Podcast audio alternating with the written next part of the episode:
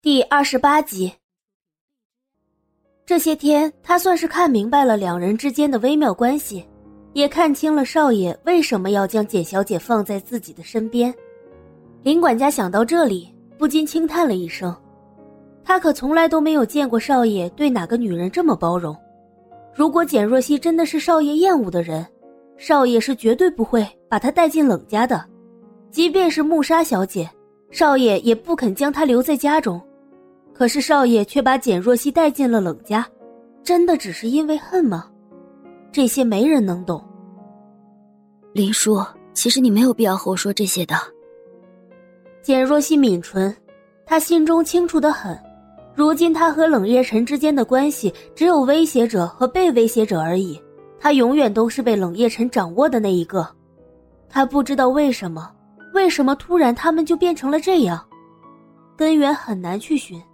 他也不想去寻，都过了这么久了，物是人非，还有什么必要去弄一个明白？只要能保证父亲的安全，让他做什么都愿意。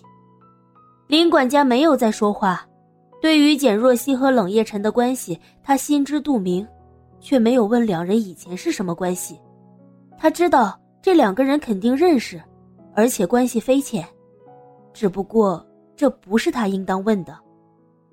当天晚上，林管家就回去了。小柳主动留下来照顾简若曦。刚刚挂完今天的最后一瓶点滴，简若曦刚想躺下，病房的门却被人推开了。若曦，李洛一惊一乍的声音从外面传了过来。下一秒，简若曦便看见黎洛提了一袋东西走了进来，后面还跟了个李嘉诚。小柳，你先出去吧。小柳简单的收拾了一下。好的，简小姐。还没等小柳离开，黎洛就急切的放下手里的东西，一下子扑到了简若曦的床前。若曦，何然和我说你中暑住院了，吓我一跳。到底怎么了？你不是在冷家的吗？怎么会中暑？看着他这么焦急的样子，简若曦心中一暖，笑着回答。可能是因为我没有好好休息。你身体也没这么差呀。黎洛嘴里不解的嘀咕了一句，简若曦的目光从黎洛身上移开，落在了不远处的男人身上。李先生，好久不见。简若曦对着李嘉诚莞尔一笑。那天在冷家的时候，两人就见过面了，只不过碍于当时的情况，他们并没有来得及打招呼。嗯，听到他叫自己李先生，李嘉诚只是淡漠的看了他一眼，冷冷的应了一声。若曦，你叫他什么先生啊？这才几年不见，你们怎么变得这么生疏了？李洛好笑的说着，突然意识到什么，不满的拉了拉李嘉诚的衣服。哎，李大律师，你刚才对若曦是什么态度啊？李嘉诚脸上并没有表现出尴尬，相反，他回答的很冷静，目光波澜不惊的看着病床上的人。那我应该什么态度？简若曦低头苦笑了一下，她知道李嘉诚因为冷夜晨的事情而对自己心生芥蒂。嘉诚，你今天是不是吃错药了？李洛对他的表现很不满，不由得嘟起了嘴。李嘉诚看了他一眼，站在旁边默然不语。黎洛也不再管他，环顾了四周，语气愤然的说着：“啊，你说他冷夜成干嘛？就这样把你自己一个人丢在这里？你现在可是病人，什么事情都不方便，这么有钱也不知道请一个护理来照顾一下。”黎洛边说边嫌弃的摇着头，自顾自的说着：“这个男人呢？”真的是，我觉得呀，还是何然最好，起码比冷夜晨要好。李洛，简若曦和李嘉诚几乎是同时开口，黎洛一愣，咋呼了下，有些摸不着头脑。怎么了？你们这是？简若曦看了一眼李嘉诚，没有作声。身后的李嘉诚一把拉过黎洛，将脑袋凑到了他的耳边。压低声音提醒着：“不要一天到晚什么事情都管好吗？”被李嘉诚这么一说，黎洛顿时不开心了，他不悦的将他往边上推了推，皱眉抗议：“怎么了？洛基可是我最好的朋友，他的事情我怎么可能不管呢？李嘉诚，你什么时候变成这个样子了？